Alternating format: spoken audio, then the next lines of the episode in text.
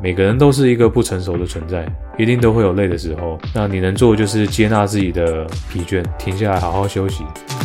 欢迎收听三十男的舒适圈，我是 Daniel。最近 Daniel 正在饱受铁腿的痛苦，因为呃，我上周跟同事去参加以公司为单位的五 K 路跑，相信大家应该都多多少少参加过这种类似的比赛。当然，网上的层面还有。半马、全马，甚至铁人三项，其实我也认识蛮多，尤其是大学同学吧。我们有一群好像特别呃参加这些比赛，我真的觉得打从心里尊敬他们，因为他们的心智非常强大。中间的过程非常痛苦，因为我上一次认真跑五公里应该是高中三年级的时候，因为我读的高中每年都会有一次，我记得是每年的十二月会有一个。路跑，我们叫跑山，因为我们学校后面有一座山叫十八尖山，所以每年十二月左右的时候，呃，以年级为单位就要去跑，然后要在指定时间内跑完，然后会有你的排名。毕业之后我就没有再跑过，直到上礼拜我就去跑了五 K，跑完当下小腿有点美丽，而且中间很想放弃，因为我心肺其实没有特别训练，所以。蛮痛苦的，回家检测之后发现，大家应该知道最大心率嘛，就是两百二十减掉你的年龄，那个就是你的最大心率。我那一天跑步的顶峰心跳就是刚好在一百九，所以我已经达到我的最大心率，其实真的蛮痛苦的，中间很想放弃。那为什么今天会讲到这个呢？因为中间很想放弃这件事情，其实不只是在。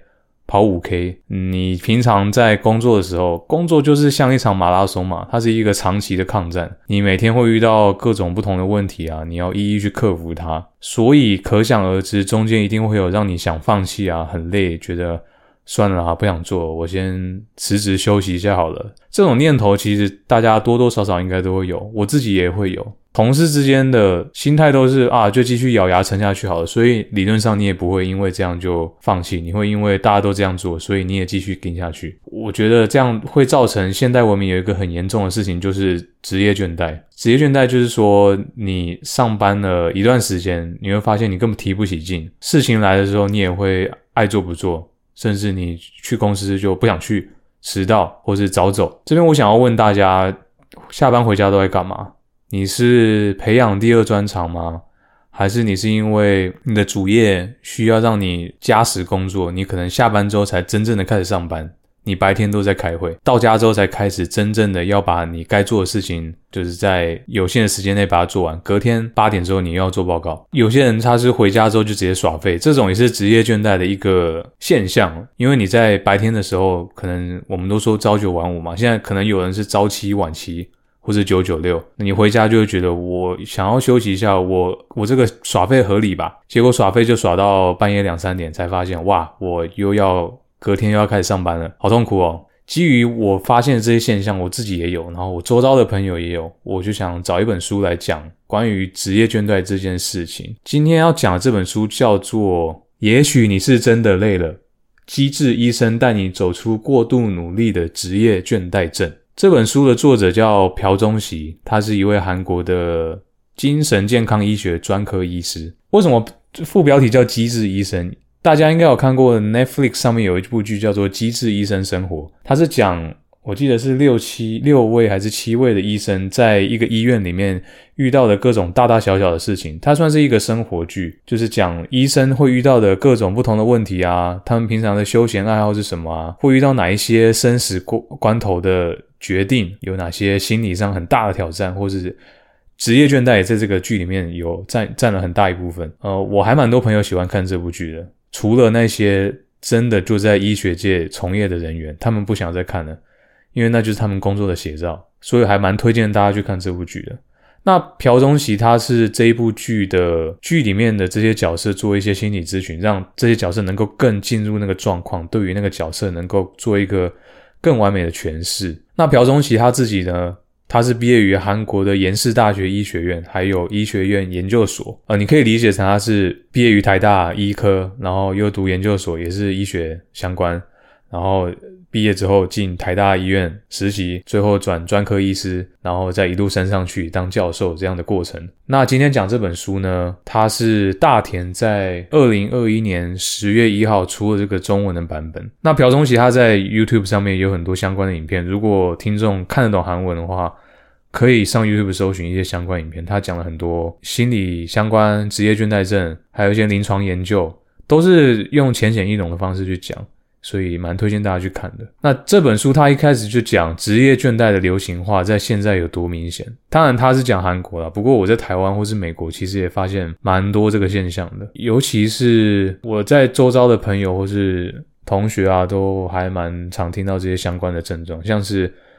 你因为过度专注某一件事情啊，累积的身体或是精神上的一些压力，让你感到不安、忧郁或是无力感。那对应的行为就是你可能会常常在公司上班时候迟到，或是工作上常犯错。还有一种是你觉得社会孤立感，为什么只有我上班上成这样，而其他人怎么都过这么好？因此就感到乏力。再来，我们刚刚有讲到，想到明天要上班就失眠，就失眠之后你隔天上班效率更差，这个情况在当天晚上会加重，然后就这样周而复始。恶性循环下去，甚至还有看到书上有讲一些比较严重的反应是偶发性断片，这个还蛮扯的。不是说喝酒喝到醉隔天那种断片，是他忘记他哪一些东西要做。哇，我有一个东西漏做，然后你也不记得这个东西有要做，直到有同事或者主管跟你讲才想起来。哦。哦，你真的昨天有讲哦，我忘记了。还有一个比较可怕的现象是认知能力下降。作者他讲到说，这原因是因为你的不安荷尔蒙还有你的肾上腺素太多，因为你在工作的时候太紧张了，就肾上腺素就激增。那肾上腺素太多激增的话，会导致你的大脑的电路，这边有一个专业名词叫胆碱系统，他就说你这个。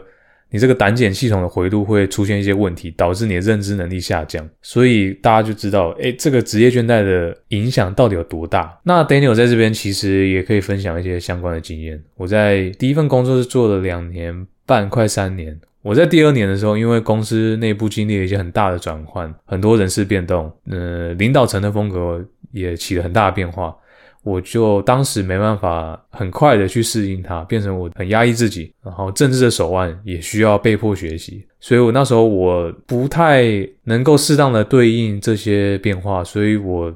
最后采取行动是我无条件的接受更多的工作，工作来我就做，不属于我的管辖范围的主管交给我交给我做，我也是做，那做不完我就会严格鞭策我自己，我就觉得。做不完就是我自己能力不行，我就是要把它做完。加班我也要做，这样变成结果是我没办法切割上下班的时间。我下班还在思考我隔天要交的东西，然后我放假的时候我还在想上班的东西。上班的时候想放假，是不是很矛盾？但是其实听众可以想一下，你是不是有时候有一些时刻就是会这样子？那甚至再严重一点，我有一点点的被害妄想症。当时啊，因为那时候的政治斗争内部还蛮可怕的，所以我常常会想，会不会有人要搞我？会不会有人要从背后捅我一刀？可能工作出包了，然后就把我的名字丢出去。明明这个事情就不是我做的。那想当然啊，这个工作我当时其实也提不起劲，所以我那时候就呃开始往外找。其实也很感谢我老婆，她那时候就已经看到这个苗头，她就跟我说：“哎，可能要先开始往外找一找工作，万一什么事情，或者是黑天鹅。我们之前讲到黑天鹅嘛，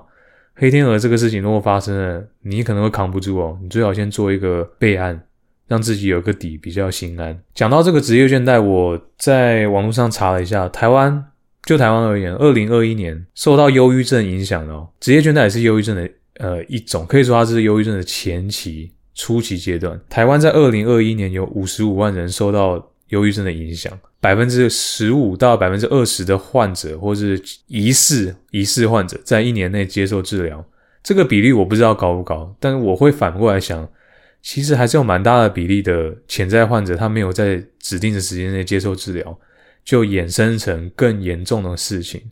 像职业倦怠，它最后衍生到变化到很严重的时候，其实会影响到你的生活，或是甚至你的你没办法吃饭，你的身体机能就乱了，最后你可能会丧失你的生命。所以作者才因为这样才写了一本跟职业倦怠有相关的书，让大家好好的警惕自己该休息了。我我相信很多人应该也有这种疑虑，你可能怕自己可能得忧郁症，但你不想去治疗，因为你一旦去了，你就觉得你是确诊忧郁症，或者你已经确诊职业倦怠这个事情，所以你就变成说，你唯一的解法就是好好的工作，加班我也要做完。但是作者这边就抛一个问题说，你只有好好工作，才能得到你自己对自己或是呃，周遭人对自己的认可吗？只有这样才可以吗？这是作者在开头丢给我们的一个值得思考的问题。根本的解决方法其实是你要找到你生活跟你工作的一个平衡。什么意思呢？这个平衡不是静态，不是说你今天设定好我的百分之三十的时间我就丢给工作，百分之七十的时间我就给生活。这个是需要调整的，它是每一天动态的，你需要调整。Jack 之前常常讲滚动式调整，他常常调侃我。这个滚动式调整其实在这边也适用，就是说你人生会在每一个时间点都会有不同的变化。你可能像我同学，就这几年生小孩了，整个生活形态改变，但还是要上班，所以他这个生活跟工作平衡就就被打破了嘛。他需要去想办法得到一个新的平衡。作者这份建议他说，不要各个方面都力求完美，你不要什么都做到一百分，这样你会非常累，而且很难达到。即使你今天真的犯错了，那也没关系，你就当做明天。工作的或者明天成长的养分嘛，你就不要再犯错就好。而且我们之前好几集不是都在讲说你要做一个复盘笔记吗？或者说你每天写一个日记，三个感恩的事情。那你把感恩的事情其中一个就写我今天犯错，但是我很高兴犯错，因为这个事情如果我记起来了，明天我就不会再犯了。所以这是这三个是作者提供的根本解决方法，主要就是说要达到一个生活跟工作的平衡啊。那考量到上面这个原则之后，你要。作者也是丢出另外几个主题让大家去思考。第一个是说你要定制你自我守护的界限，讲的有点深，但是其实他就是说你要减少你的角色矛盾。以我自己的例子来讲好了，我在工作跟生活上平衡，其实是我一个一直在追求的目标。我记得 Tim 之前也有跟我讨论到这件事情，就是你的成功的定义是什么？我对自己成功的定义是动态的去找到生活跟工作的平衡。有一个我现在在采用、正在练习的方式是，我只要下班之后，我就不要再看 email，我会把我手机上或是电脑上的 email 通知，有时候会有音效嘛，或是或是手机跑一个通知在你手机的荧幕上面，我会在礼拜六、礼拜天的时候就就会强迫把它关掉，这样我就不会看到。像因为我现在才在新工作，我我的新的 email 就没有设定。我刚刚现在我录音时间是礼拜六，我刚刚还收到一个客户的 email，因为他们都每天上班。他们随时都在看 email，所以现在我在练习的就是第一个是定时关闭电子邮件，还有一个是我脑里要切换我工作跟生活的模式。我礼拜六我就强迫自己切换到可能我做 podcast 的模式，我就不要再管工作的事情，因为工作你如果切割不干净的话，你很容易就把那个平衡打破，你会找不到那个平衡。看到 email 你就想看，看的就是一个小时。再还有一个是。作者说，提高对工作的控制力，其实这个嗯也蛮重要的。这个我现在也在练习，就是你要如何能够更好的预测你工作的时间什么时候可以结束，所以我们才会有一些网站或是软体，它会提供你说你这个呃你这个专案的时间轴是怎样，你这个项目可能 A A 步骤两个月，B 步骤四个礼拜，然后 C 步骤三天，这个就是让我们去。能够更准确的预测工作时间能够如何结束。如果是你个人的工作，其实听众也可以试试看，自己去安排。你每一个环节，你一个大项目，你可能每个环节你可以抓一下大概多少时间，最后回测你就看你实际花的时间跟你预测的时间有没有准。没有的话，还哪里可以再调？你是你要再加一个缓冲时间吗？还是说，其实你比你预测的还要再做的更快？那如果这样的话，你可以把预测时间缩短。再来还有一个细节是，你要避免你经常在追赶你的行程。我这个我也常常听到很多人说，他在每天开会的时候，他可能五个会连在一起。那他第一个会 delay 之后，他第二个会他就要跟大家说，不好意思，我可能迟到十分钟。结果第二个会也加时，变成第三个会就迟到十五分钟。结果那个第三个会只有三十分钟，那你迟到十五分钟，大家怎么开？所以这个也是我正在练习的。我现在正在练习说，每次开会我就是准时开始，准时结束。其实还蛮多。同事或是有听到有些公司，他们一开会的前五分钟都在聊天，聊你可能上周在干嘛，或是你周五开会的时候问说，哎，有没有什么长假？像我们这几天要开始长假，因为七月十号有人就在问说长假要去哪里玩啊？然后一号就十分钟，如果讲太久的话，所以这个我是在我也也是我在练习，我要把我的开会时间都准时的抓好。那这是第二个，对工作的控制力要提高。第三个主题呢是。决定人生的优先顺序，这个我们又可以回到七个习惯。有一个习惯是要事第一嘛。如果说你确定你已经明确定义哪一些事情可能说它就一定是在你的人生优先级的最上面。像你平常不敢请假，就是因为你要应付一些急事嘛。你的病假就是因为你可能生病嘛，你没办法预测你什么时候生病嘛，你没办法跟人家说，哎，呃，跟人事部说我三周之后我会生一场重病，所以我要先请这个病假，请你批准一下，不会吗？你通常都是病假要用在你生病的当天，你发现哇，我身体不行了，我没办法上班。你才去请假嘛？有人会觉得说，哦，病假好浪费哦，不敢请。那即使你生病，他也不敢请。不过这边作者就说，如果有这个意外，像生病就意外了。意外如果落现在它落在你的人生优先级别的话，你不要吝于耗费你的资源。这边说的资源，其实就是你的病假。有优先级别的事情发生了，你就不要说啊，我好浪费了这个资源，这资源好珍贵哦，不敢乱用。事情来了就要用。这是作者他提供的一个价值观，那这是决定人生优先顺序。第四个，他提到这个好重要，为了健康一定要休息，这个全世界人都知道吧？但是能够实践的其实不多，所以这边作者就提出一个很有意思的研究来让大家听得进去。这个研究是墨尔本的肯迪大学跟纽约州立大学的研究，他是研究说生活跟工作并行、经历严重矛盾的人产生不安的障碍危险性是。没有经历上述这个行为的九倍，什么意思呢？就是说你生活跟工作没有找到一个平衡的话，像你生病了，你也不请病假，或是你觉得你身体不行了，你上班效率很差，你也不请假，工作做不完你就加班，硬就硬把它做完。这种事情，你如果经常的发生在你的工作跟生活上的话，这是作者所说的经历严重矛盾的人，你会产生一个不安感，然后你的心理的危险性跟生理的危险性是你生活工作平衡的。人的九倍，就是你你会更严重，然后你罹患忧郁症的危险性是你没有经历这些严重矛盾的人的二十九倍，所以这个数字其实蛮可怕的。那作者要讲到这个事情，他其实也是要提倡大家一定要为了健康休息。这个休息不是说你就躺在床上耍废、划手机，那个不是休息，那个其实让你大脑会继续运转，你会觉得越滑越累。他这边说的什么都不做，是只说像冥想，让你的大脑直接空转。让它休息，直接去抓取你现在什么都不想的时候，第一个冒出来的念头是什么？去抓到它，然后跟随它。再来，还有一个很有趣的点是，作者说不要过度的多功，因为现在这个社会很多人都强调你要 multitasking 嘛，multitasking 就是你可能在开会的途中，你还可以做另外一个会要用的报告，同时你的手机做你现在正在听的这个会议的笔记。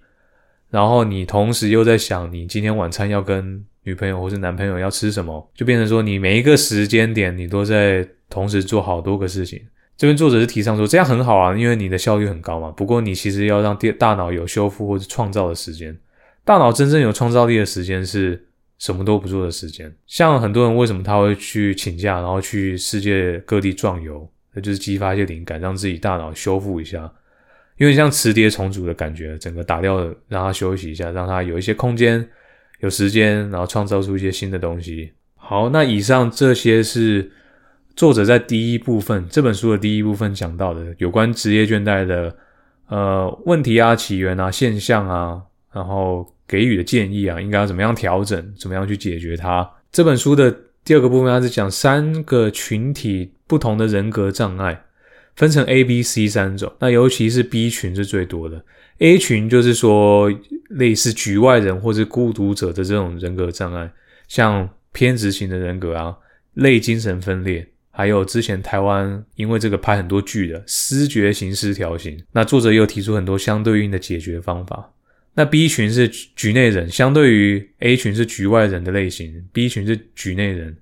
他比较典型的有一些反社会人格。自恋型人格，还有戏剧型人格跟边缘型人格，反社会人格这边有很多很明显的症状，像是他会为自己的利益说谎，并且他没有愧疚感，还有他很冲动啊，有攻击性。想要急性，我现在就想做这件事情，我就是要做，然后合理化对别人造成伤害的行为，即使这件事情很严重，他也会说：“那我有我的理由，我我为自己好啊。”作者这边讲到，要跟这些类型的人相处，最好的方法就是不要跟他们相处，因为他们具有攻击性。其实目前是找不到一些能够适当跟他们相处的方法，所以能避免就避免。第二个是自恋型人格，他的主要特征有觉得别人都在嫉妒自己，然后很执着于他的成功，还有他的权利，有越多成功的可能，或是越大的权利越好。那你要跟自恋型人格相处的一些诀窍呢，其实就是不要常常跟他讲一些逼近事实的状况，因为自恋型他们通常会就会夸大自己的行为嘛。如果你在当下就直接把他戳破的话，其实这样是不 OK 的，他会整个崩掉。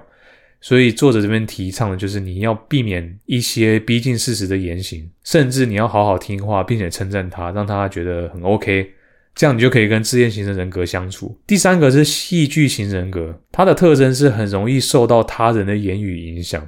而且他得不到关注，他会很难过，他会用很夸张的形式去表达一些事情，解释是自己的事情，或者是自己的发生的一些故事。这边作者给出一些可以与之对应的一些方法，不要明目张胆的指责，不要明目张胆的攻击他，这样他会自信心受挫。其实跟上面这个自恋型的人格有一点点像。那这是戏剧型人格。最后一个是边缘型人格，这个其实有一点点攻击性，因为他的人际关系很不稳定。他有一个很明显的现象是，不知道大家有没有听过？你可能哪个朋友，他一下跟哪个可能跟 A 朋友非常好，他觉得 A 朋友很棒，就隔两天之后，他发现他跟 A 朋友直接绝交，因为他觉得这个 A 朋友很烂。短短的时间内，他可以把人际关系从最高弄到最低。还有一个行为是，他们经常会情绪勒索。就你不怎样的话，我就怎样。还有他们会常常有这种慢性的空虚无力，觉得生活很需要有人陪。那作者这边提供的，如果你发现你有朋友是这样，或是你自己有一点点这种症状的话，呃，作者是推荐说你可以去找一些宗教信仰去信奉他，因为边缘型人格他们情常很常会贬低对象嘛。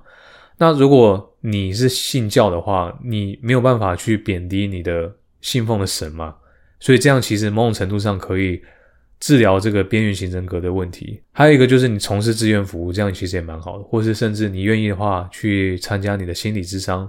这样可以咨询更多专业的意见。那以上是 B 群局内人的类型，那这边还有 C 群啊，这。以不安为主题的类型，像强迫型啊、回避型、依赖型，做事没办法靠自己决定，不想承担责任这种。其实书中讲到蛮多细节，有很多韩国的剧里面的角色都有贴近到这些我们讲的 A、B、C 群的各种的人格。大家有意愿的话，可以去买这本来看看，也许你会在这些人格类型里面读完之后，你发现有一些人的脸就浮现在你脑海里，也说不定。当然，我们也不可以说依照这个。三个群组这几种人格类型就去分人，就是这些人，其实不会的。我自己发现我有一些特质我也会有，而且这些特质是穿梭在各种多种的人格特质里面的，所以不会有一个很明确的区分，只是给大家去做一个参考。最后读完这本书，我的结语是我可以引申到我们之前讲的《男孩、鼹鼠、狐狸与马》里面有一句话叫“勇敢继续走下去就已经是了不起的事情了”。像你去跑马拉松，或是你做铁人三项，你在过程的时候，你会觉得放弃很不应该，我要继续坚持下去。但其实你要给自己鼓励的是，我已经在这个过程撑下去了，我已经很棒了。不要因为说你想要放弃这个念头出现，就苛责自己，觉得自己很废。然后第二个是我书中里面读到的一个很有意思的句子，他说：“当我哀叹自己没鞋穿的时候。”我却在路上遇到没有脚的人，这个意思就是说，你要珍惜自己所拥有的，这是一个很知足的心态。那接续上面我们讲的这两个啊，我想到的是，其实我们都是不成熟的存在，每个人都是一个不成熟的存在，一定都会有缺陷，一定都会有累的时候。那你能做的就是接纳自己的疲倦，让自己停下来好好休息。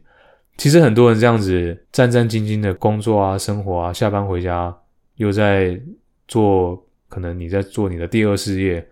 或者你在培养第二专长，甚至你在加班，你都要接纳这些不一样的自己，然后给自己一声加油打气，说你很辛苦了。如果你想休息的话，可以停下来休息，不要让自己过度倦怠，这样你才有办法在明天继续好好的用最完美的精神继续出发走下去。那这本书其实看到后面。他有一个第三章节，他是讲机智医生生活，以他为自己，以他自己的生活为主，讲一下他是如何经历一段低潮期，因为他也有职业倦怠，而且是非常严重的时候。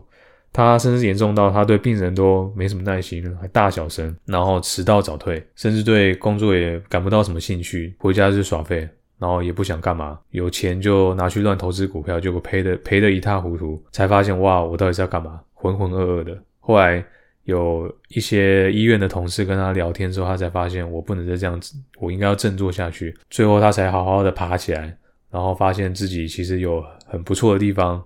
然后也打破这个职业倦怠。在自己生活跟工作上找到一个完美的平衡，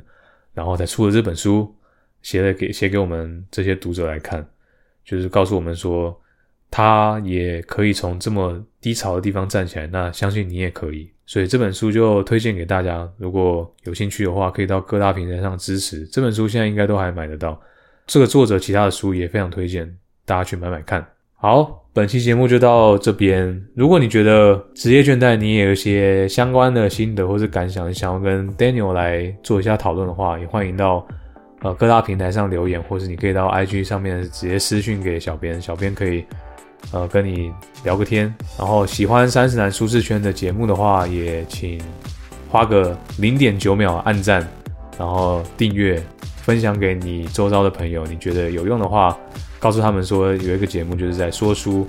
然后定期会发一些各式类型的主题，目前还在探索中。如果有新的主题，大家觉得有兴趣的话，也可以告知我们，我们这边会做